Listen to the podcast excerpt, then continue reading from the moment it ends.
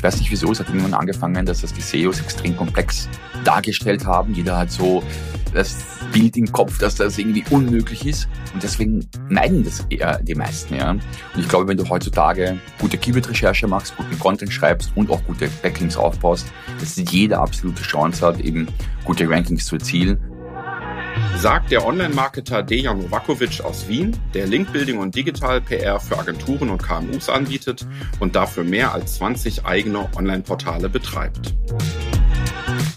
Dieser Podcast ist deine Abkürzung für mehr Vertriebserfolg. Dein Gewinn? Dauerhaft neue Kunden, planbar mehr Umsatz, mehr unternehmerische Freiheit. Das alles durch Kunden, die auch wirklich zu deinem Unternehmen passen. Herzlich willkommen zum Wunschkunden-Podcast von Toxan mit deinem Gastgeber Thomas Kilian. Für mich ist der ideale Wunschkunde, dessen Problem ich zu 100 Prozent bedienen kann und der mich sozusagen auch danach in Ruhe lässt, wo alles relativ smooth verläuft und nicht ein Kunde, oder du kennst sicherlich auch die nervigen Kunden, die dann ja immer noch, auch wenn ein gewisser Auftrag abgeschlossen ist, immer noch irgendwie etwas von einem wollen und so weiter. Und deswegen sind jetzt in meinem Bereich meine Wunschkunden die SEO-Agenturen, weil sie im Prinzip ja alles soweit mir zur Verfügung stellen, was wir brauchen, um letztendlich auch dann diese äh, Kunden glücklich zu machen. Das heißt, du magst es ruhig und entspannt. Ist das der Grund, warum du dir deine Wunschkunden so ausgewählt hast oder was führt noch dazu? Absolut. Das ist auch der Grund, wieso ich selber keinen Webdesign mehr anbiete und all das, wo man definitiv weiß, dass die Kunden Probleme machen werden, ja, weil da immer wieder etwas sein wird, ja. Und deswegen habe ich eigentlich die Dienstleistung und so weiter ziemlich zurückgeschraubt, ja. Das heißt, du bist gebranntes Kind. Magst du mal so vielleicht ein Beispiel erzählen, was dich da so genervt hat? Ich glaube, jeder kennt diese Kunden vor allem im Website-Bereich, wenn man eine Webseite auch abgeschlossen hat, dass dann der Kunde sagt, ah, können wir nicht das Logo ein bisschen weiter links oben um einen Millimeter verschieben und dieses Blau, können wir nicht ein anderes Blau wählen? Ja, und das hat mich wirklich verrückt gemacht früher, ja, wo ich mir dachte, entweder weiß es doch vorher, aber wenn es abgeschlossen ist, ist es abgeschlossen. Und äh, das ist das Gute an dem heutigen Business, was ich betreibe, wo wir gleich dazu kommen werden, ja, dass es ganz anders abläuft. Ja. Und äh, man spart sich einfach diese mühsamen Geschichten, wo sehr viel Energie drauf geht und oft eben der Kunde auch nicht bereit ist, dann dafür nochmal zu zahlen, äh, wenn es eben abgeschlossen ist. Ja. Jetzt hast du dich dem Thema Linkaufbau verschrieben. Was machst du da genau und äh, wie bist du zum Linkbuilding gekommen? Und wenn ich ehrlich bin, ich wusste dass es gar nicht, dass es das Business so gibt vorher. Ich wusste nicht, dass es existiert es ist ja auch eine, eine Grauzone. Linkbuilding ist ja so etwas, ja, darf man ja offiziell laut Google ja nicht machen. Aber wenn man sich ein bisschen damit näher beschäftigt, erfährt man, dass alle Medien das machen, dass alle Großunternehmen das machen und alle Blogger bieten es an. Aber es ist so irgendwie nicht ganz so, ja, offiziell nach außen. Ja. Und bei mir hat es irgendwie Zufälle gegeben. Du siehst ja hinter mir auch dieses Mia Boss Magazin. Und das habe ich gestartet 2020. Wir wollten Verlag wirklich gründen und Print gehen, haben wir auch gemacht. Also die erste Auflage haben wir 10.000 Stück auch wirklich gedruckt, was ein bisschen zu viel war. Und aus dem heraus hat sich ergeben, dass immer mehr SEO-Agenturen mich angeschrieben haben, ob sie nicht auch einen Gastartikel veröffentlichen können.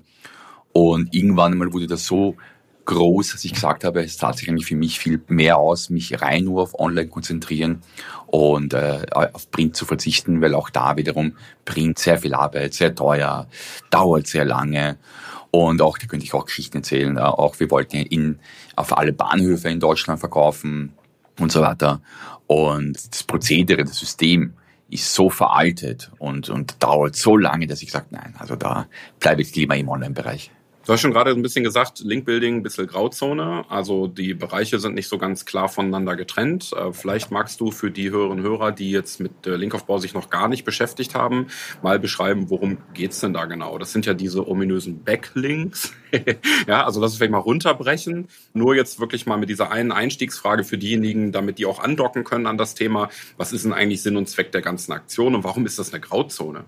Es geht immer um Google, Google letztendlich. Ne? Und äh, laut Google darf man ja Linkbuilding nicht betreiben. Es soll passieren. Es soll natürlich passieren. So. Aber jeder kennt das von, von sich. Wie oft verlinkst du wirklich auf einen Artikel, wenn du einen eigenen Blogartikel schreibst, ja? Und es geht eigentlich einfach nur darum, dass man die äh, Google-Autorität mit seiner eigenen Webseite steigert. Und gerade, ich glaube, gerade in jetziger Zeit, wo sehr viel mit KI gemacht wird, wir selber auch, also wir machen ja sehr viel auch mit KI mittlerweile, wird der Unterschied in Zukunft genau das sein, gibt es Autoritätsseiten, die auf deinem Blog verlinken. Und das wird der Unterschied sein, weil wenn jetzt jeder denselben Content veröffentlichen kann, wo gibt es jetzt einen Unterschied zwischen diesen 100.000 neuen Blogartikeln, die zum selben Thema äh, entstehen? Und ich glaube, das ist einerseits unsere natürlich Angst, dass sich das Suchverhalten extrem ändern wird auf Google und auch die SEO-Ergebnisse anders dargestellt werden. Wir wissen ja nicht wirklich, wie es aussieht. Ja. Auf der anderen Seite glaube ich, dass es sogar ein Vorteil sein wird, diejenigen also, die von starken Seiten, von guten Seiten Backlinks bekommen, Verlinkungen auf ihre eigenen Artikel bekommen, ja, die haben eine, äh, eine höhere Google-Autorität und somit steigt auch deren Ranking dann zu diesem einen Keyword. Und ähm, ich glaube, jeder, der das selber mal betrieben hat, der wird den Unterschied merken, ob man wirklich Link-Building betreibt oder es einfach sein lässt und wartet, ja, oder ob man sagt, okay, ich nehme ein bisschen Geld in die Hand und schaue einfach, dass ich vertrauenswürdige Seiten finde, die auf mich verlinken. Ich versuche es für unsere Kundinnen und Kunden immer so zu erklären, dass es wie im echten Leben ist. Google bewertet eben auch die, äh, die Empfehlungen, die eine Website bekommt. Ja, also auch wir profitieren ja von Weiterempfehlungen und äh, Google kann eben diese Verlinkungsgrad einer Website eben auch entsprechend messen und äh, kann natürlich auch beurteilen, ob diese Empfehlungen ausgesprochen werden von anderen vertrauenswürdigen Quellen, ja, oder von eher unbekannten Personen. Das ist wie im echten Leben auch. Wenn ich von eher unbekannten Firmen weiterempfohlen werde, dann wird das nicht so viel Resonanz erzeugen, wird nicht nicht viral gehen, sage ich mal, an der Stelle, als wenn ich eben Empfehlungen bekomme von jemandem, der auch eine eigene, eigene Community vielleicht dahinter hat. Und trotzdem dieses Prinzip ja gut gedacht ist, gibt es ja auch viel Schmuh. Ja? Das heißt also, viele versuchen sich jetzt eben einfach Hunderte oder Tausende von Backlinks einzukaufen, zu organisieren über bestimmte dubiose Quellen. Wo unterscheidet sich jetzt deine Herangehensweise von der Herangehensweise anderer Agenturen? Ich glaube, was wichtig ist, dass man wirklich ehrliches Link-Building auch betreibt. Bedeutet eben, wie du sagst, vertrauenswürdige Seiten. Gerade in unserer Branche ist es sehr viel mit, man kennt andere, die Medien betreiben, man weiß, wer dahinter ist, was dahinter ist und so weiter. Was nicht so viel Sinn macht. Natürlich habe ich aber auch, das mal probiert, ist irgendwie, keine Ahnung, 100, 200 Backlinks auf Pfeiffer zu kaufen und zu hoffen, dass irgendwas passiert ist, genau das, was du gerade gesagt hast, das ist Müll. Ja, also da, da, da schadest du dir viel mehr letztendlich der, der Seite und das ist das, wo wir eben schauen, dass wir selber qualitative Backlinks auch jetzt für uns aufbauen. Und das ist auch der Grund dann, wieso dann die Agenturen arbeiten alle mit denselben Tools, ja. Wahrscheinlich kennst du auch Ahrefs, Ahrefs, wie auch immer man das jetzt ausspricht, mhm. ja. Und da kann man heutzutage alles extrem schnell nachvollziehen. Mir hat einmal mein SEO-Coach gesagt, ich muss dir ja vorstellen, gerade mit diesen ganzen Tools ist es ja auch so, im Prinzip kommt ein Konkurrent bei der Tür hinein in dein Büro, macht alle Aktenschränke auf, ja, durchwühlt die Akten und du sitzt dann eben, siehst zu und kannst nichts machen. Und das ist eben heutzutage der Vorteil mit diesen Tools, selbst wenn man jetzt selber eben Backlinks aufbauen will, dass man sehr schnell eine Seite analysieren kann. Aha, wo haben die die Backlinks her? Welche organische Reichweite haben die? Und dann kann man sehr schnell rausfinden, natürlich, welche Seiten gut sind oder nicht. Ne? Aber ein Wort noch, was ich immer wieder schade finde, ist vor allem bei den KMUs, also ich habe sehr viel mit Coaches zu tun gehabt, mit Einzelunternehmern und KMUs und die unterschätzen alle das Thema. Also generell, wenn es ums Thema SEO geht, ich weiß nicht wieso, es hat irgendwann angefangen, dass das die SEOs extrem komplex dargestellt haben. Jeder hat so das Bild im Kopf, dass das irgendwie unmöglich ist und deswegen meiden das eher die meisten. Ja. Und ich glaube, wenn du heutzutage ja, gute Keyword-Recherche machst, guten Content schreibst und auch gute Backlinks aufbaust, dass jeder absolute Chance hat, eben gute Rankings zu erzielen. Und gerade auch die KMU oder die Lokalunternehmer, wieso? Ja, weil das alle anderen nicht machen. Ich bin immer wieder erschrocken, wenn ich meine neue Branche ansehe. Wir haben jetzt zum Beispiel in Österreich für eine Reinigungsfirma ganzen Texte geschrieben, da habe ich mich sehr in die Branche, Reinigungsunternehmen da hineinversetzt, habe viel natürlich recherchiert und ich war überrascht, wie wenige das machen. Normalerweise denkt man sich so, ja, das ist ja auch Multimillionen-Business. Aber genau darum geht's. Also die meisten, die Großen, die denken sich, brauche ich eh nicht, ja, funktioniert das sowieso, ne? Und die Kleinen, die wissen halt einfach nicht, wo sie starten sollen. Ne?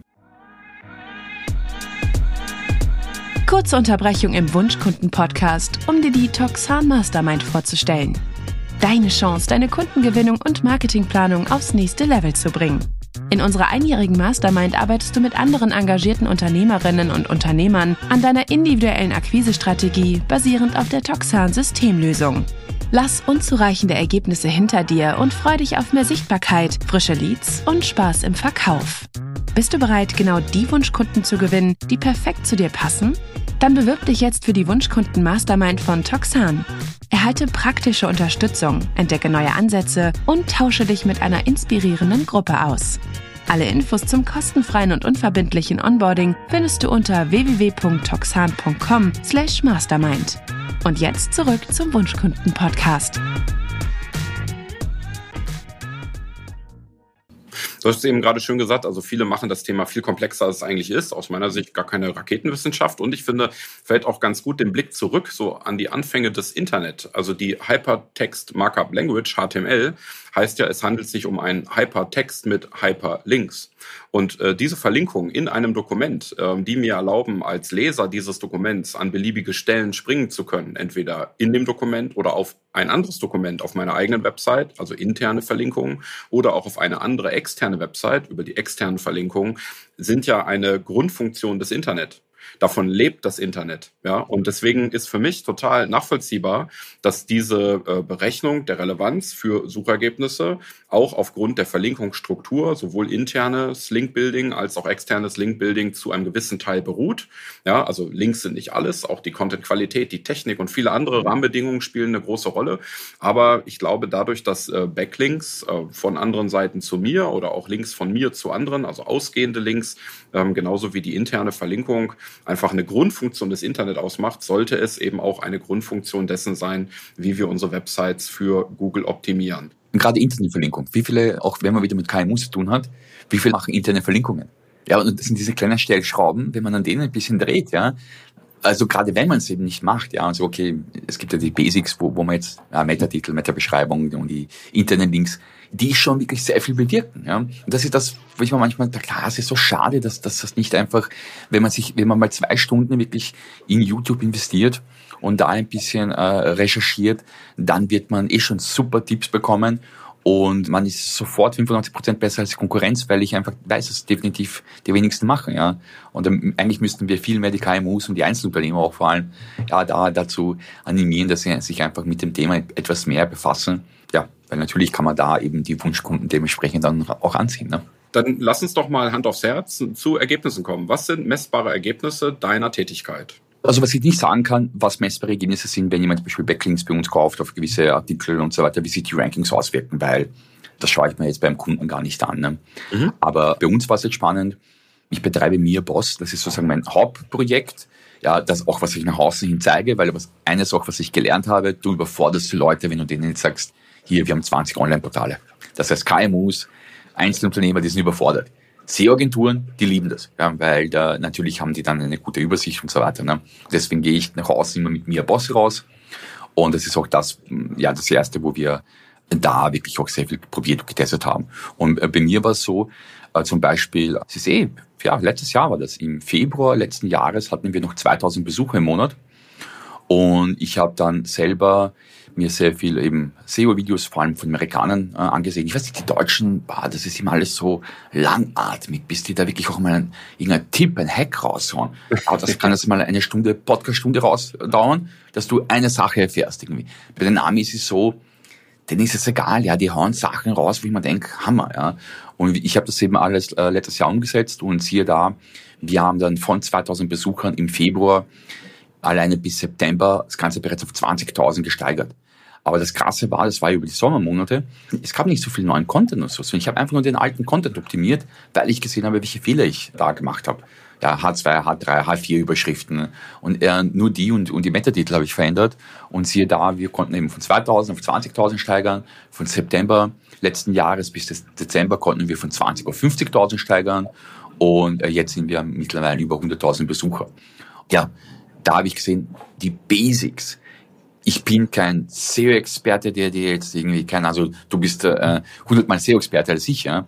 Aber ich habe gesehen einfach Pareto-Prinzip, das ist das aus dem Online-Marketing, was ich gelernt habe, aus, den, aus der ganzen Welt mit Kursen und so weiter, wenn du das Pareto-Prinzip anwendest, also okay, die wirklich wichtigen 20 Prozent und die setze ich gut um.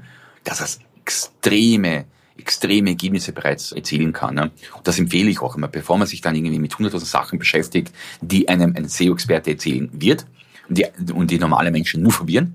ja, wo, wo ich mir auch manchmal denke, was willst du mir überhaupt sagen? Hey? Einfach mit den Basics, ja, und, das, und wir haben es eben vorgemacht und das ist eben das äh, System, das duplizieren wir jetzt eben auf andere Magazine und siehe da, funktioniert genauso, ja.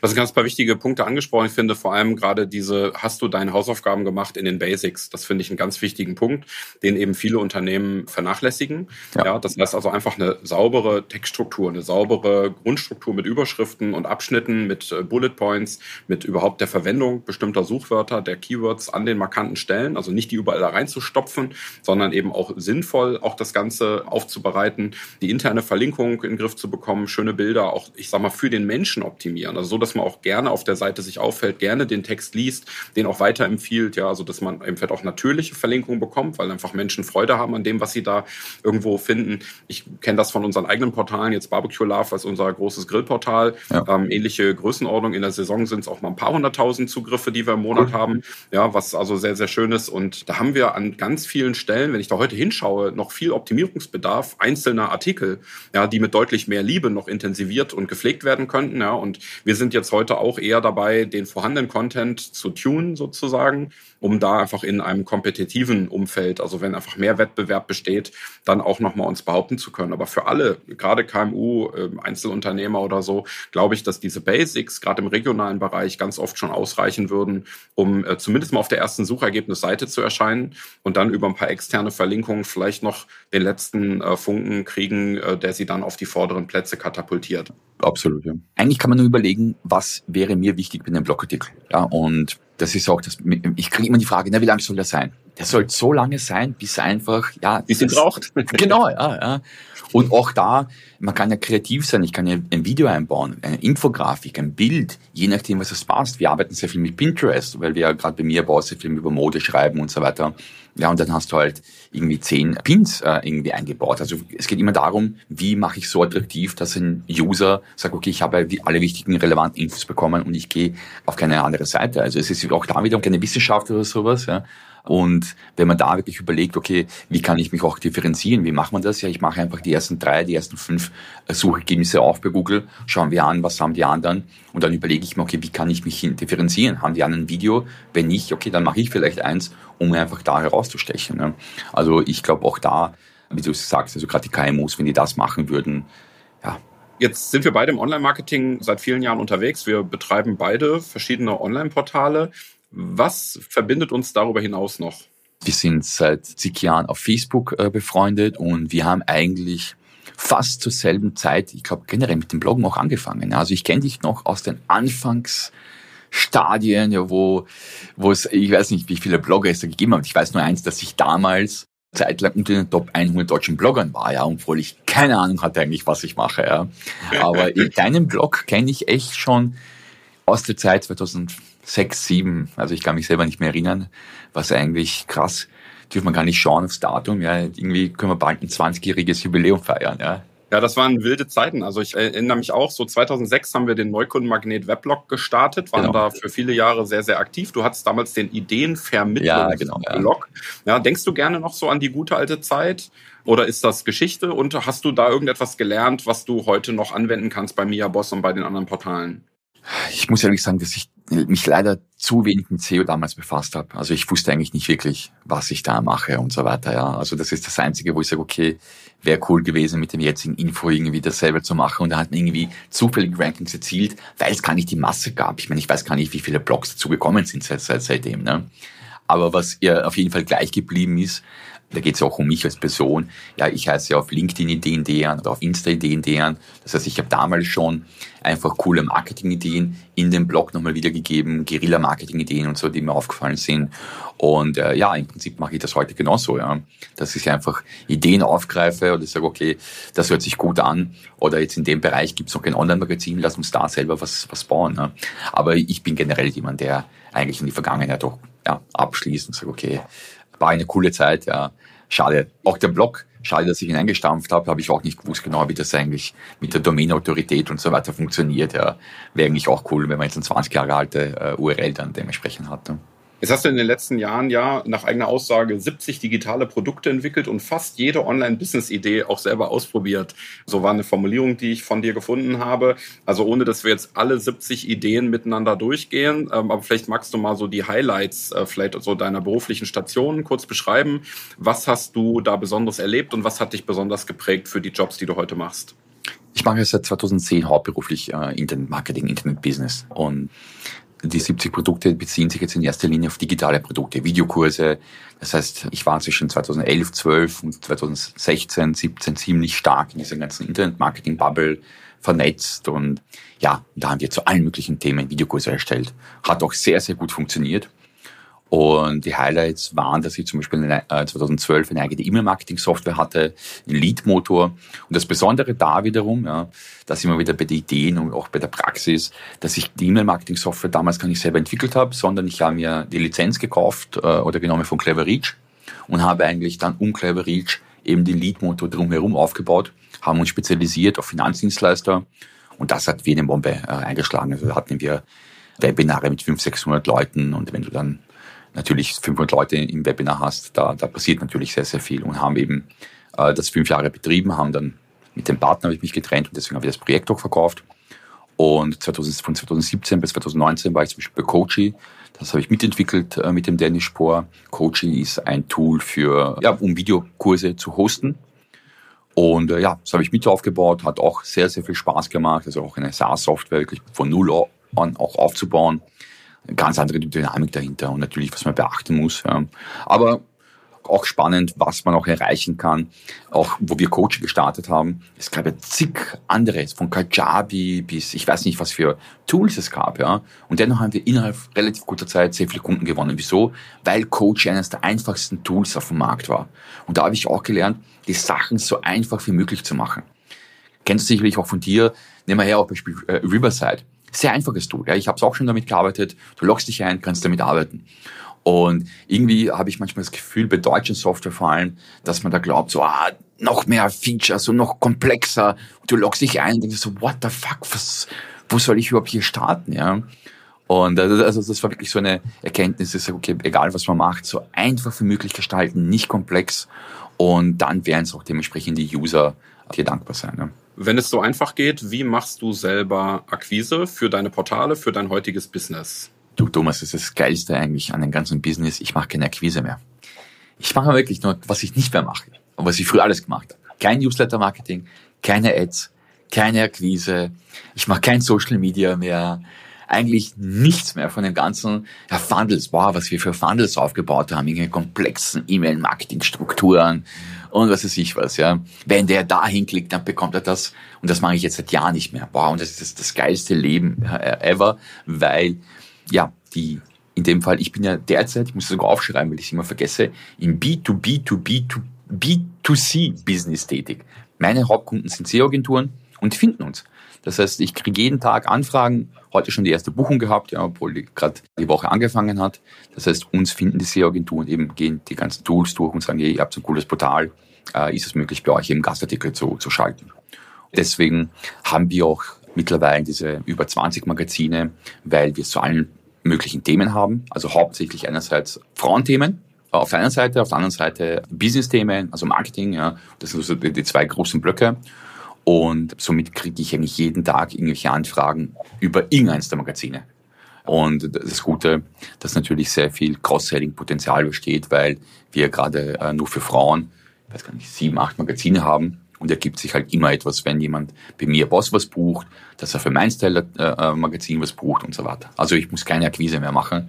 Äh, natürlich probieren wir Sachen auch selber aus und wir werden sicherlich auch wieder mal mit Ads starten, einfach um zu schauen, wie es funktioniert. Aber derzeit ist es nicht mehr notwendig.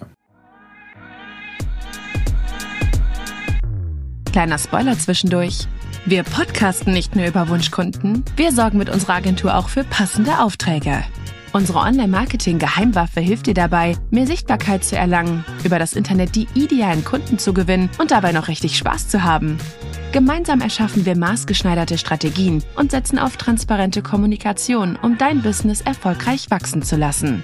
Mach dich bereit für flexible, skalierbare Angebote und mehr Handlungsspielraum in deinem Unternehmen.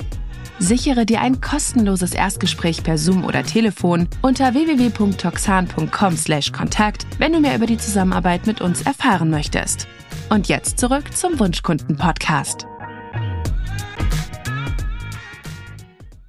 Da grätsche ich direkt noch mal ein bisschen rein. Also diese E-Mails kennt, glaube ich, in der Online-Szene fast jeder. Also da täglich irgendwelche Mails zu bekommen von Leuten, die auf irgendwelchen Portalen und sei es auf der Agentur-Website dann irgendwie was buchen wollen und fragen, ob man irgendwie nicht auch äh, einen Casino-Link verstecken könnte und Co. Aber die Zahl der qualifizierten Anfragen in dem Bereich, ähm, die ist ja, sagen wir mal, im Verhältnis doch auch geringer ausgeprägt. Auch die Zahl der SEO-Agenturen, die es da draußen auf dem Markt gibt, die sich heute professionell mit Linkaufbau ähm, sozusagen beschäftigen, ist ja auch begrenzt. Man könnte ja auch, ich sag mal, sich selber eine Liste erstellen. Das ist ja recht überschaubar. Es sind vielleicht ein paar hundert, sage ich mal, wenn man die dann alle mal so zusammentragen würde. Wie unterscheidest du jetzt zwischen einer qualifizierten und weniger qualifizierten Anfrage oder wie kannst du dann auch ähm, entsprechendes Geschäft daraus entwickeln? Also das sieht man mittlerweile allein schon in der E-Mail. Also sobald man die E-Mail bekommt, sieht man schon nach dem ersten Satz, ist es ein seriöser oder nicht. Ja, und ich ignoriere die auch mittlerweile immer mehr, diese ganzen Gmail-Adressen. Ich hatte jetzt, glaube ich, am Freitag 15 solche Anfragen innerhalb von ein paar Stunden. Und da weiß man noch, dass es irgendwie dasselbe ist, irgendwie mit anderen Absendern das Ganze macht und das ist uninteressant. Ne? Aber du hast gesagt, es gibt nicht so viele Agenturen, aber die, die es gibt, die sind halt relativ groß.